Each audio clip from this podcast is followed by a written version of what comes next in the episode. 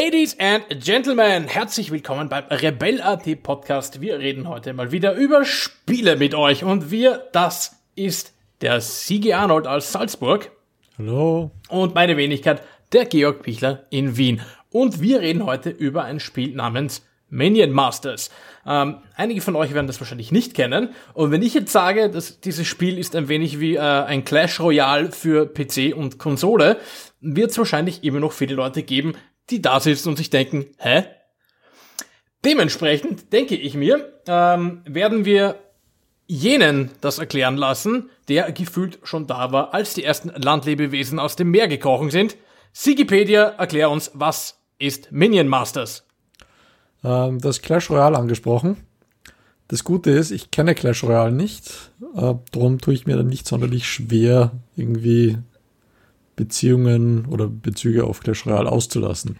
Äh, was ist Minion Masters? Es ist irgendwie ein ja, Echtzeit, Taktik, Tower Defense, Strategie, Auto-Battler, Sammelkartenspiel.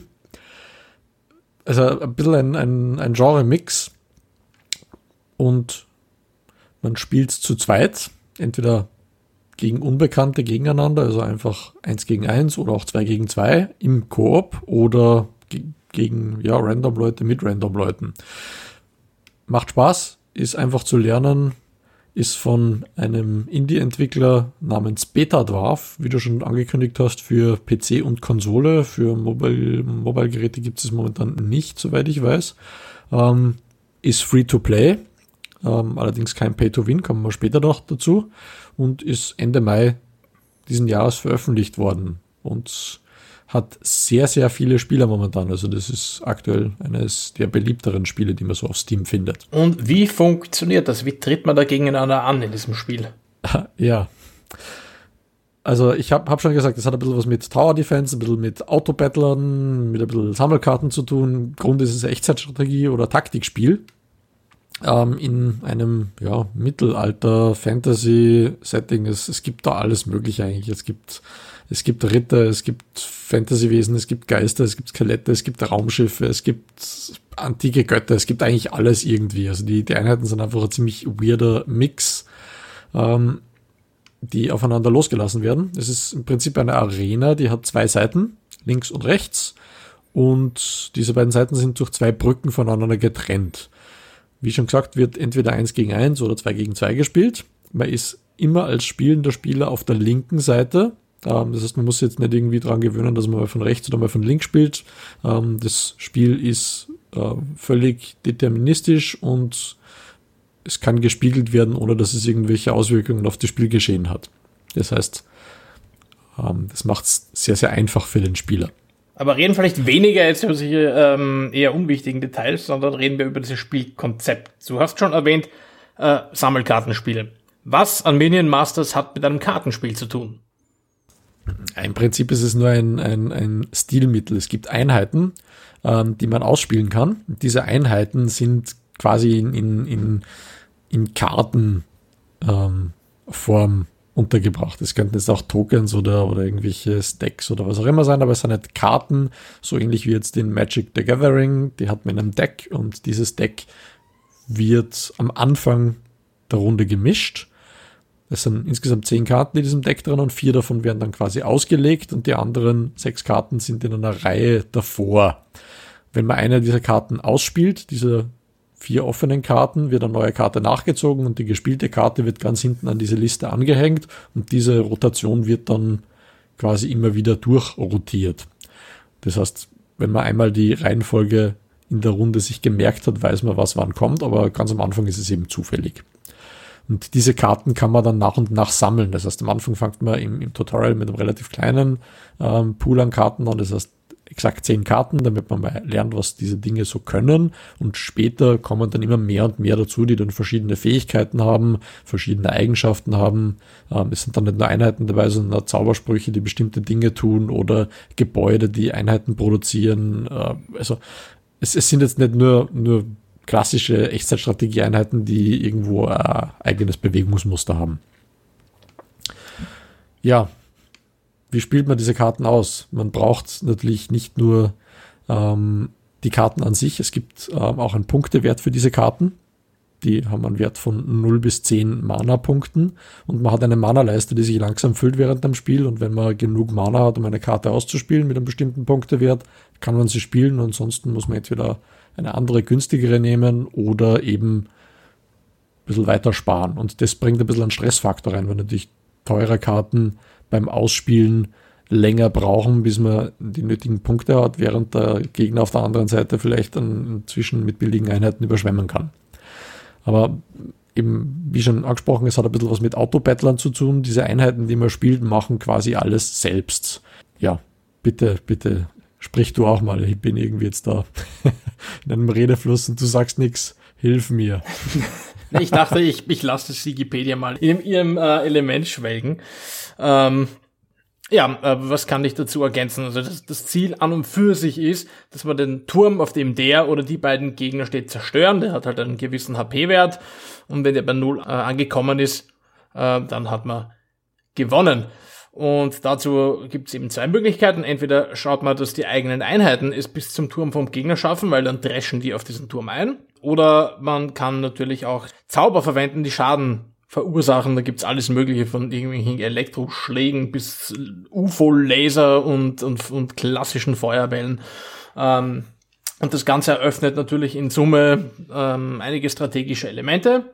Auch wenn man eben mit zehn Karten nur ein relativ kleines Deck hat. Das heißt, man muss sich überlegen, welche Einheiten haben Synergien miteinander, welche funktionieren gut miteinander ähm, mache ich ein Deck, das darauf setzt, dass ich viele kleine Einheiten habe, so die gute alte Zergtakt. Ich spam den Gegner einfach nieder mit Einheiten oder oder äh, fokussiere ich äh, mein Deck auf ein, zwei äh, große, fette Einheiten, die viel Schaden machen, aber scheiße langsam sind, die ich dann halt mit lauter anderen Einheiten beschütze. Mache ich ein Deck, das vor allem auf fliegende Einheiten setzt. Das ist auch noch so ein, so ein Element. Es gibt Einheiten, die sind äh, die können fliegen, es gibt Einheiten, die gehen können, aber auf fliegende Einheiten schießen und es gibt Einheiten, die sind eben nur, nur am Boden unterwegs und können auch nur mhm. Bodeneinheiten bekämpfen. Also es gibt einige Ebenen, die man da betrachten kann und ähm, dann gibt's auch noch die Helden, die man wählen kann. Das ist quasi der Heerführer von, von seinem eigenen äh, Minion her. Der hat dann auch noch ähm, eine Spezialfunktion, die er verwenden kann. Das, teilweise sind die passiv, teilweise sind die aktiv. Es gibt Helden, die können sich kurz selber ins Spiel hineinsetzen und nehmen dann als Einheit teil. Es gibt Helden, die machen dauernd Fernschaden. Äh, es gibt Helden, die sind in der Lage, nach einer gewissen Zeit eine, eine spezielle Einheit zu beschwören. Und ja, also das macht das Ganze, obwohl es nicht, nicht vielfältig ausschaut, eigentlich sehr, sehr komplex. Was sagst du dazu, Sigi? Ja, vor allem, vor allem die Tatsache, dass es eben quasi automatisch passiert. Also du setzt die Einheiten nur und die ziehen dann ihr eigenes Ding durch. Also man muss sich das so ähnlich vorstellen wie jetzt zum Beispiel in dem älteren Echtzeitstrategiespiel Set, ähm, wo einfach nur Gebäudeeinheiten produzieren und die Einheiten laufen dahin, wo sie hinlaufen, quellen raus, also wie auch in, in ähm, klassischen MOBAs wie League of Legends, wo einfach nur Minions rausquellen und zum Gegner laufen und man hat de facto keine Kontrolle darüber, was sie tun. Ähm, man hat aber die Kontrolle darüber, wo man die Einheiten setzt, wann man sie setzt und vor allem welche man setzt. Das macht das Ganze natürlich interessant. Du kannst jetzt, ähm, wie du schon gesagt hast, teure Einheiten machen, die relativ viel Schaden machen, langsam machen. Du kannst Einheiten setzen, die fliegen, die am Boden herumlaufen, die Flugziele bekämpfen können, die Bodenziele bekämpfen können, die ein bisschen was von beiden können. Und ähm, ganz am Anfang hat man eben ein relativ eingeschränktes Set und man bekommt eigentlich relativ schnell, ohne dass man es großartig geklärt kriegt, raus, welche Einheit jetzt als Counter für eine bestimmte Einheit gut geeignet ist. Dazu muss man sagen, das ist auch grafisch nicht schlecht gelöst, weil bei den allermeisten Einheiten ist schon am Aussehen, also außer die sind jetzt irgendwelche Magier oder so, da wird es dann ein bisschen schwieriger. Äh, bei so typischen Kampfeinheiten ist dann eigentlich am Aussehen schon ungefähr nachvollziehbar, was die denn ungefähr können. Genau. Also es, es fühlt sich einfach irgendwie sehr natürlich an. Es hat sich für mich jetzt ähm, nicht so angefühlt, als müsste man jetzt irgendwie, es gibt glaube ich 180 Karten, ähm, lernen, was da so alles passiert. Es tauchen natürlich immer wieder Überraschungen auf, weil Menschen auf Ideen kommen, die wahrscheinlich vom, von den Spieldesignern so nicht vorgesehen wurden, die dann irgendwelche Karten miteinander kombinieren, die dann sehr weirde oder augenscheinlich overpowered Effekte haben, die dann wirklich total überraschen. Ähm, aber in einem normalen Spiel kommst du relativ schnell rein, um eben die richtigen Karten gegen bestimmte Gegner zu setzen. Es ist eher die Herausforderung, was tust du in dein Deck rein, damit du auf möglichst verschiedene, viele verschiedene Situationen vorbereitet bist.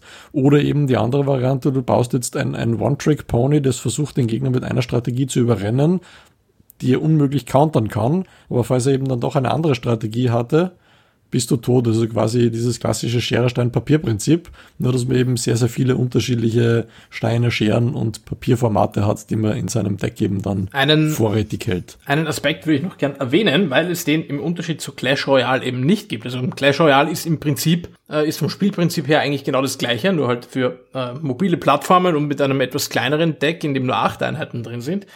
Ähm, was allerdings Minion Masters tatsächlich ein bisschen anders macht, sind einerseits eben die Helden mit ihren aktiven Fähigkeiten, die gibt's so in Clash Royale nicht.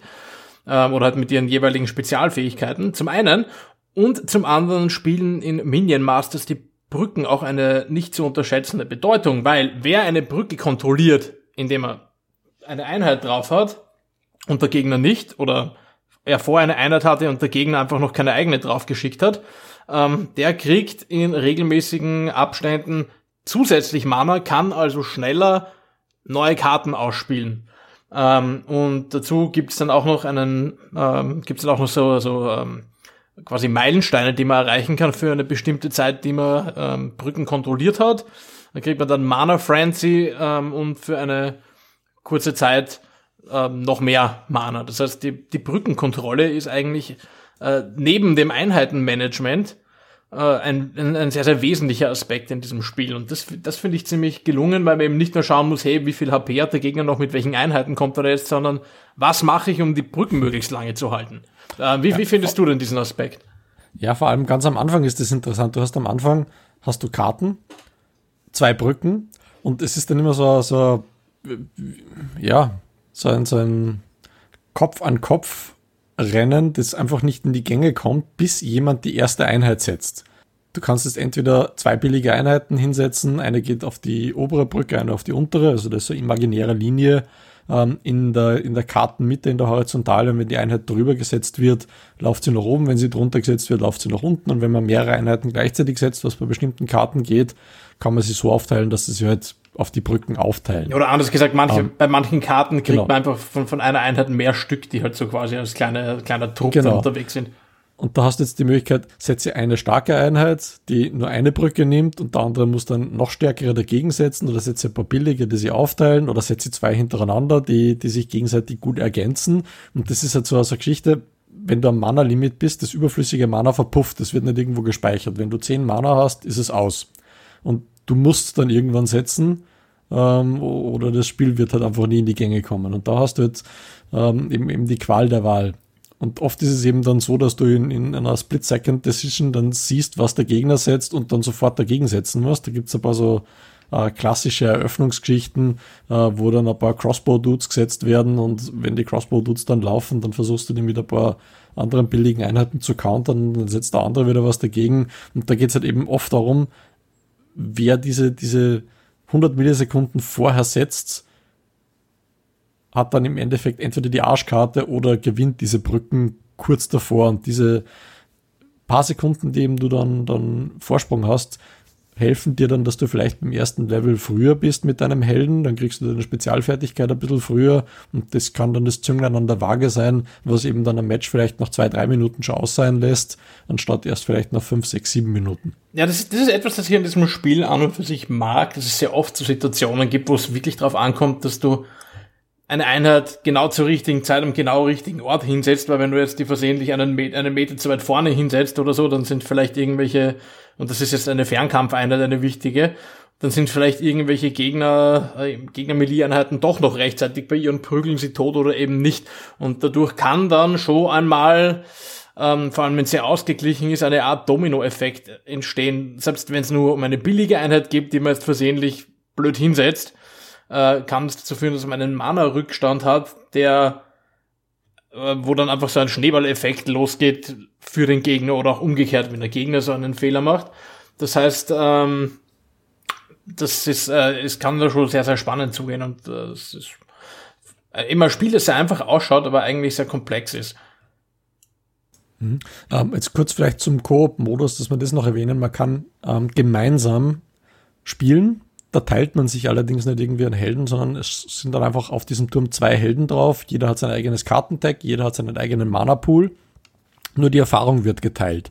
Ähm, und das macht das Spiel komplett anders. Du hast eben dann nicht ein Deck, sondern du musst zwei Decks aufeinander abstimmen und die müssen dann ein bisschen harmonieren. Da ähm, kann es sein, dass es ein bisschen Aufgabenteilung gibt. Der eine ist dafür da, dass er den Gegner beschäftigt, während der andere vielleicht irgendwelche ähm, extrem teuren Einheiten hat, die er dann sukzessive spielt, um den Gegner zu überrennen, oder man hat allgemein ähm, Karten, die sich gegenseitig ergänzen, oder man spielt gemeinsam auf ultimative Strategie hin und das gibt dem Spiel äh, ein komplett anderes Gefühl. Also wenn man, wenn man jetzt Solo spielt, fühlt sich das Spiel total anders an, als wenn man es eben im Duo spielt. Ob man das jetzt mit einem random Partner spielt, mit dem das Deck nicht abgestimmt ist, oder eben mit jemandem, wo das Deck abgestimmt ist, macht das das Ganze nochmal völlig anders. Also du hast quasi, ähm, je nachdem, mit wem du spielst, drei unterschiedliche Arten, wie du dasselbe Spiel spielen musst. Und das habe ich jetzt so in noch keinem anderen Spiel gesehen, dass eben das so krasse Auswirkungen hat, wie man eben seine ähm, ja, seine Spielweise eben, eben aufbaut.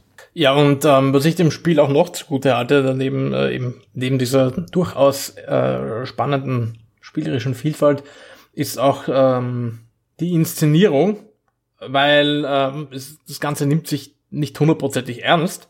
Das merkt man eben einerseits schon daran, dass es Einheiten gibt zwischen antiken Göttern und, und, und Raumschiffen.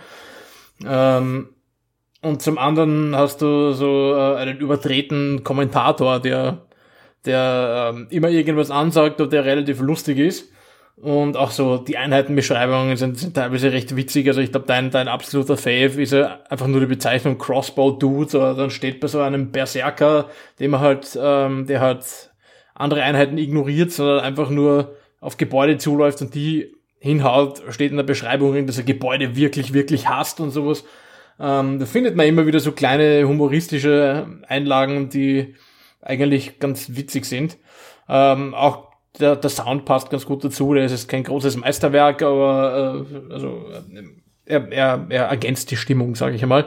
Das Einzige, was ich dem Spiel vielleicht technisch vorwerfen kann, ist, dass manche Animationen doch ein bisschen klobig sind und die, die, die Spielgrafik an sich jetzt eher so Mittelmaß ist, aber ähm, so genau schaut man dann nicht hin, muss ich sagen. Ja, sie ist, sie ist zweckmäßig. Ähm, es hat den Vorteil, dass das Ganze eben dann auch auf Systemen läuft, jetzt nicht mehr so brandneu sind. Das läuft jetzt auf, auf meinem HTPC recht gut und der hat eine relativ schwachbrüstige Hardware und ähm, eben, ja, fällt, fällt eigentlich nicht auf. Es läuft ruckelfrei, es läuft stabil, es schaut gut aus. Ähm, Sound, wie du schon gesagt hast, das ist, ist zweckmäßig, es nervt nicht, das ist wichtig. Was, was mir insgesamt ein bisschen Kopfschmerzen bereitet bei diesem Spiel ist diese, diese Match-Progression, die du, die du hast. Also auch wenn das Spiel an sich ganz gut gemacht ist, hast du ein Matchmaking, das versucht dich mit Leuten zusammen zu matchen, die auf einem ähnlichen Spiellevel sind wie du. Und das Spiellevel wird eben dadurch bestimmt, dass du mit jemandem, der dasselbe Level hat, gematcht wirst. Wenn du gewinnst, kriegst Punkte dazu. Wenn du verlierst, kriegst Punkte abgezogen. Also so ein ja, Pseudo-Elo-System. Meine Erfahrung war da eigentlich so, wenn man das Spiel ungefähr verstanden hat. Ich meine, ich hatte eben den Vorteil, dass ich Clash Royale gekannt habe. Wenn man das Spiel ungefähr verstanden hat und man fängt an, Ranked Games zu spielen, dann kann man davon ausgehen, dass man die ersten, ich weiß nicht, 15, 20 Spiele sehr, sehr, sehr problemlos gewinnt. Also genau. egal, ob es, ob es irgendwie alleine oder äh, im Duo zumindest, wenn man mit jemandem zusammenspielt, den man kennt und der auch das Spiel halbwegs begreift. Ähm, bei random Duo-Partnern kann es natürlich passieren, dass du wen erwischt, der keine mhm. Ahnung von gar nichts hat und äh, mehr Arbeit macht, als dass er dir bringt. Aber wenn man das Spiel ungefähr versteht, dann kommt das Matchmaking damit eigentlich nicht mit. Also dann, ja, dann genau. radiert Darauf man einfach mal. Wenn, wenn du eben jetzt, jetzt wirklich extrem hoch gewinnst. Ähm, man hat jetzt dann an, eben auf beiden Türmen hat man glaube ich 3000 HP, die der Turm hat und es kommt da gelegentlich mehr vor, dass man auch in, in höheren Rängen dann zu Null gewinnt. Da macht der Gegner nicht mal einen Kratzer an den Turm und man gewinnt binnen einer Minute. Ja, wir waren ja, vorbei. wir waren ja schon in Gold mittlerweile, sind wir ja schon ähm, über Gold. Also, und Gold ist ja, glaube ich, schon die dritte Liga oder sowas. Also was ist irgendwie Holz und äh, Holzstein. Holzstein.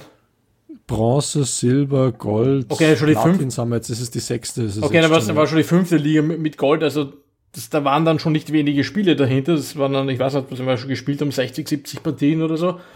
Wenn ja, nicht noch mehr. mehr. Sind, sind sicher über 100 gewesen. Und äh, also selbst in Gold sind wir noch auf Gegner getroffen, die wir zu null weggemördert haben.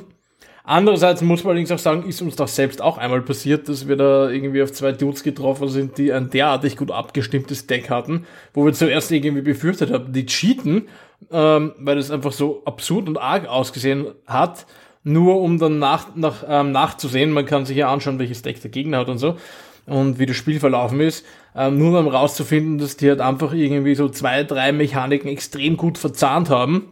Und wenn du nicht ansatzweise mit sowas rechnest, dann wirst du einfach überrannt davon. Mhm. Wobei eben diese, diese Geschichte, die wir da gesehen haben, extrem leicht zu countern ist. Nur in einem durchschnittlichen Spiel äh, denkst du halt nicht. Das heißt, du, du setzt halt quasi dann alles auf eine Karte. Das ist, was ich angesprochen habe. Du kannst dein Deck als, als One-Trick-Pony aufbauen und wenn jemand eine Counterstrategie gegen dieses Deck hat, dann kannst du dich beerdigen, dann verlierst du. Das ist eher, ja, so eine Flavor-Geschichte wahrscheinlich. Also in, in jeder Season, ähm, die äh, einmal im Monat neu startet, werden die äh, Matchmaking-Ränge wieder zurückgesetzt und die ähm, Geschichte geht quasi von vorn los. Das finde ich auch nicht so gut, weil du dann einfach wieder mit Leuten spielst, die, die du entweder total zerstörst oder gegen die du ständig verlierst, je nachdem, wie gut oder schlecht du bist. Kommst du dann irgendwann wieder an die Situation ran, wo dann jeder quasi irgendwie diese Flavors baut ähm, wo sie dann alles abgestimmt hat.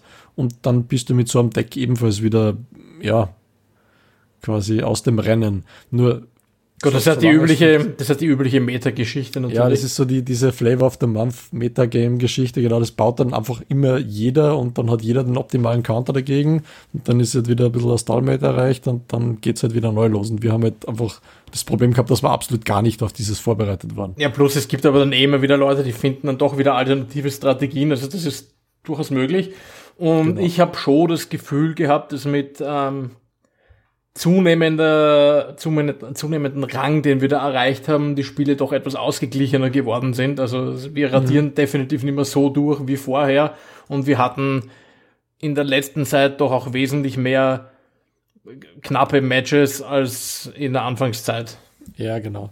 Ah, was eben relativ beliebt ist, was man eben eben öfter sieht, es gibt einen Helden, ähm, der kann am Schluss, wenn er sein maximales Level erreicht hat, einen Drachen beschwören, der ziemlich ähm, aus der Norm ist, was seine Angriffskraft und, und seine HP betrifft. Also wenn der. Okay, das ist eine Heldin, das ist ja so eine Zauberin. Ist eine Heldin, genau. Dann ist es schon ziemlich schwierig, dass man diesen Drachen überlebt. Ähm, und wenn man dann eben ein, ein Duo spielt gegen zwei andere, die beide diese Heldin haben, dann kommen am Schluss zwei solche Drachen und das ist de facto nicht zu überleben. Und wenn man das eben das erste Mal mitbekommt, dass die eben tatsächlich diese Strategie fahren, ja, überlebt man es nicht. Wenn man das aber sieht und sich sofort darauf anpasst und eben nicht versucht, den Turm zu zerstören, sondern im Endeffekt das ganze Spiel darauf auslegt, dass man versucht, so wenig wie möglich ähm, Brückenkontrolle dem Gegner zu überlassen, dann scheitert die Strategie eben völlig, weil dann kriegen die, wenn sie das Level nicht erreichen, niemals den Drachen, man ist selber weit früher eben ganz am Schluss. Und wie du eben schon einen gesagt hast, es gibt dann so ein Über-Drüber-Level, wo man dann ein, ein Mana-Frenzy quasi kriegt, wo dann einfach Mana extrem schnell generiert wird. Und wenn man eben das vor dem Gegner dann hat, kann man ausradieren, bevor er eben seinen ja, also die, diese, Zau diese, diese Zauberin, wo man genau weiß, die kriegen halt ihre super OP-Einheit am Schluss dafür, können die, dafür greift halt diese Heldin vorher während dem Spiel nicht besonders effektiv ein die muss man halt einfach wirklich ganz hart beschäftigen und das sorgt dann für nicht wenig Stress. Genau. Also, der Stressfaktor ist, ist, sehr, sehr groß bei diesem Spiel. Und da, wenn die, die Runden eben jetzt nur über ein paar Minuten gehen, ähm, ich, ich finde das super, weil du halt wirklich gestresst bist, konzentriert und schnell agieren musst, aber eben nicht im permanenten Dauerstress über eine halbe Stunde bist. Es gibt ja Spiele, wo du nur gestresst wirst und das einfach auf, aufgrund der, der langen Spieldauer sehr, sehr frustrierend wirkt ähm, und, und auch wird das hast du eben bei, bei Minion Masters nicht. Du kannst einfach schnell mal zwei, drei Minuten spielen und dann hörst auf oder du spielst eine halbe Stunde mit, mit fünf, sechs Runden. Das Matchmaking ist ja sehr schnell. Du kriegst binnen was nicht, zehn Sekunden meistens sofort ein Match. Ähm, und es geht los, auch für, für ähm, jedes Level jetzt, ob du neu anfängst oder eben später spielst. Also da gibt's eigentlich nichts. Nur eben, ähm, ja, das, das Balancing ist, ist allgemein halt nicht unbedingt geglückt. Du kriegst halt, wie gesagt, entweder Gegner, die halt nicht, nicht dir gewachsen sind oder umgekehrt. Und auch bei manchen Karten kommt es mir vor, dass manche Karten halt wirklich extrem OP sind, beziehungsweise Deckkombinationen, ähm, die halt so aus der Norm sind, dass man sie gar nicht countern kann, ähm, wobei das natürlich in der Natur der Sache liegt. Das heißt, ja, das ist, ein, ist auch ein bisschen subjektiv natürlich. Äh, schwer, genau. ist es schwer zu sagen, ob, ob die jetzt wirklich overpowered sind oder ob es einfach nur das eigene Deck ungeeignet ist dafür.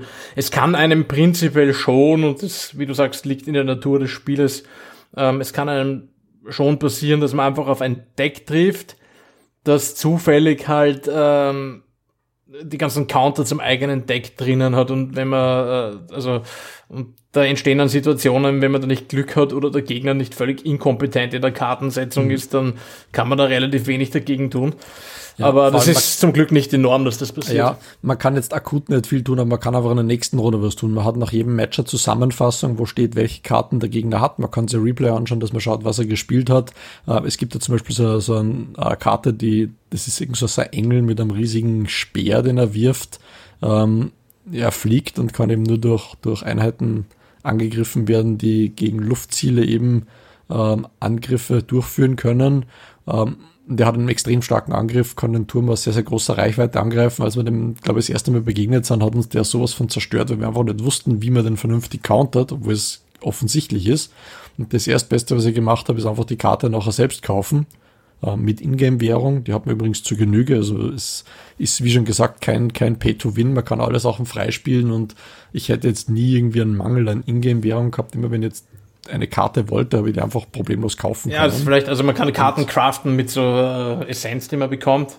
Und genau. äh, ja, ähm, also man kann diese Essenz kaufen, wenn man möchte, für echt Geld, um schneller mehr Karten zu bekommen, aber die Karten an sich werden jetzt irgendwie nicht besser. Man kann die genau, Karten aufleveln. Nicht so viel Karten. Wenn man jetzt irgendwie mehrere Karten von ähm, einer Sorte kriegt und dazu noch ein bisschen Essenz oder so, dann kann man auch diese Karten ähm, aufleveln. Allerdings werden die Karten selbst dadurch nicht besser, sondern man kriegt ähm, nach längerer Zeit ähm, nur die Möglichkeit, dass man eine Karte mehrfach ins eigene Deck gibt. Das ist jetzt vielleicht, kann man sagen, ein ganz leichtes Pay-to-Win-Element, aber ich würde sagen, das ist tatsächlich nicht relevant. Also es ist auch äh, was völlig anderes als Clash Royale, äh, weil in Clash Royale kann man die Karten ähm, aufleveln und die Karten werden besser dadurch, was dann das Matchmaking einfach, je länger man spielt, immer schwieriger macht und, und immer ärgeren Grind erzeugt, weil man ja für jedes Level von einer Karte immer mehr Karten braucht. Also es ist nicht für jede Stufe gleich viel Karten, sondern das verdoppelt sich dann immer.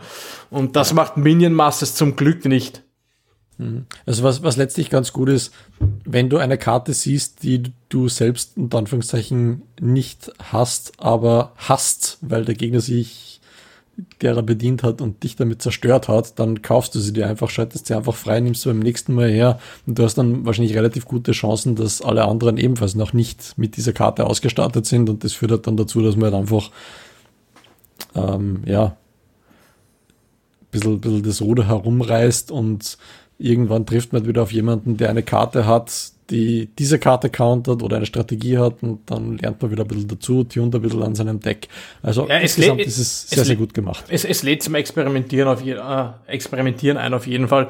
Ähm, dazu gibt's auch im Shop immer wieder so Gratis-Karten, die man ähm, bekommt. Und man wird auch für Spielen mit solchen Power-Tokens belohnt. Da gibt's dann, da kann man dann auch Gold und Rubine oder eben auch Karten kriegen. Ähm, also für, für Nachschub ist auf jeden Fall gesorgt. Was ich dem Spiel in diesem Bezug allerdings vorwerfen muss, ist, dass es so ein bisschen diese typische äh, Free-to-Play-Krankheit hat. Es gibt x Untermenüs mit Dinge, wo man irgendwie Loot anfordern, abholen äh, oder spielen kann. Äh, das ist nicht das übersichtlichste Menü mhm. aller Zeiten und mir geht es immer auf ja. den Nerv, wenn immer irgendwas blinkt oder eine Markierung ist, hey, da ist irgendwo in diesem Untermenü ist etwas, da kannst du draufklicken und sei ja. es nur damit dieser gottverdammte Punkt auf dem Button verschwindet. Es, es gibt drei Ingame-Währungen, wobei eine, die quasi Premium-Währung ist, mit der man sich Skins und Charaktere freischalten kann. Die kann man auch erspielen. Also man kann jede Ingame-Währung erspielen. Es, wie gesagt, es gibt nichts, was man unbedingt exklusiv kaufen muss. Nur irgendwie, man könnte eine dieser drei Währungen streichen oder vielleicht sogar zwei und einfach die Preise entsprechend anpassen. Und äh, diese X-Untermenüs, es gibt ja nicht nur X-Untermenüs, es gibt auch X-Spielmodi, es gibt ähm, die nicht ganz durch, eins, durchsichtig sind immer. Ja, genau, es gibt eins gegen eins, es gibt zwei gegen zwei, dann gibt's Gildenkriege, dann gibt's ähm, irgendeinen Expeditionsmodus, der im Prinzip Singleplayer ist, wo man dann ebenfalls wieder eins gegen eins, zwei gegen zwei oder wie auch immer spielt. Das ist im Prinzip dasselbe, dass man sie vor auf irgendeiner Karte herumbewegt. Ja, es gibt auch diesen, diesen äh, Gilden, diesen Gilden Conquest, wo wir zuerst gedacht haben, das ist irgendwie so ein eigenständiger Spielmodus. Nö, das ist einfach nur eine Art äh, zusätzliche Wettbewerbsfunktion quasi, wo genau. man die Möglichkeit hat, irgendwie zusätzliche Belohnungen oder zusätzliche Punkte für die eigene Gilde zu erspielen, äh, indem man bis zu sechs Siege macht, es sei denn, man verliert vorher dreimal. Genau, und dann gibt's noch diesen Mayhem-Modus, das ist im Prinzip dasselbe, äh, nur dass es ähm, zwölf Siege bedarf außer man verdient dreimal, dann ist es aus und dass man es allein spielt. Also es, es gibt irgendwie drei oder viermal dasselbe unter anderem Namen und wenn es jetzt einfach nur Einzel- und Mehrspieler gäbe und dann vielleicht gelegentlich irgendwelche Herausforderungen, die irgendwas anders tun, aber wäre auch nichts so verloren. So ja, also unterm Strich, ich, ich denke, weil das Matchmaking so schnell ähm, funktioniert, macht das Spiel wahrscheinlich wenig Unterschied, ob das jetzt ein Guild Conquest ist oder ein normaler Gildenkampf oder sonst irgendwas. Das ist wahrscheinlich völlig egal. Ähm, da geht's eher darum, ist man Premade mit einem Gildenmitglied, ist man Premade einfach so oder ist man mit einem Random Dude gemeinsam, damit man eben einfach äh, weiß, äh, ob die Decks jetzt abgestimmt sind oder nicht. Und dann werden die Leute halt gematcht, ob das jetzt eben das Conquest Hack halt einhaut oder nicht, das wird dem Spiel wahrscheinlich scheißegal sein. Boah, keine also, Ahnung, das wissen wahrscheinlich nur die Entwickler. Was wir aber, was wir aber auf jeden Fall äh, wissen und euch jetzt verraten können, ist, Sigi, Minion Masters, wer soll das spielen, warum soll man das spielen und würdest du empfehlen, dass man das spielt? Ähm, ich würde jedem empfehlen, dass er spielt. Es kostet nichts und ausprobieren kostet nicht viel Zeit.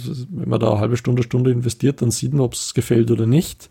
Ähm, es ist einsteigerfreundlich, es ist für alle Altersgruppen geeignet. Also es ist jetzt nicht irgendwie übertrieben brutal oder, oder übertrieben intransparent. Das ist auf Deutsch, auf Englisch übersetzt. Also das ist sogar für einen Konrad, der keine englischsprachigen Spiele spielt, geeignet. Ähm, ansehen, und ausprobieren. Und natürlich könnt ihr das Spiel auch mit oder gegen uns spielen. Also. Ja, dem, dem schließe ich mich an. Ähm, vor allem, wer jetzt irgendwie so Tower Defense Spiele an sich mag, sollte das auf jeden Fall ausprobieren. Wer Clash Royale an sich mag, aber das äh, Pay-to-Win darin hasst, sollte es auf jeden Fall ausprobieren, weil meiner Meinung nach ist es allein dadurch schon das bessere Clash Royale plus eben diese Sache mit der, mit der Brückenkontrolle, die noch einen zusätzlichen Layer an Tiefe gibt. Ähm, ja, schaut sich das auf jeden Fall an. Es ist ein cooles Spiel. Wir spielen es auch des Abends öfters und dann findet ihr uns auf rebel.at slash Discord auf unserem Discord-Server. Ähm, wink, wink. Ähm, denn unser Podcast ist damit äh, zu Ende für diese Woche. Wir hören uns natürlich auch nächste Woche wieder. Wir hoffen, es hat euch gefallen und äh, ihr findet uns natürlich nicht nur auf unserem Discord-Server, sondern ihr findet uns auch auf Facebook, auf Twitter oder könnt uns auf Twitch beim Spielen zusehen und unseren Podcast gibt's auch auf allen möglichen ähm, Plattformen, auf Spotify, bei Apple und äh, schlag mich tot, ich habe vergessen wie die ganzen Plattformen heißen. Ähm, Jedenfalls, äh, seid nicht scheu, schaut bei uns vorbei, sagt Hallo und spielt mit uns, wenn ihr das möchtet, oder hinterlasst einen Kommentar auf rebell.at unter diesem äh, Beitrag zum Podcast, wie euch das gefallen hat und was ihr von Minion Masters haltet. In diesem Sinne, habt's auch fein, bis zum nächsten Mal. Tschüss. Ciao, Sonntag 18 Uhr, aufschreiben.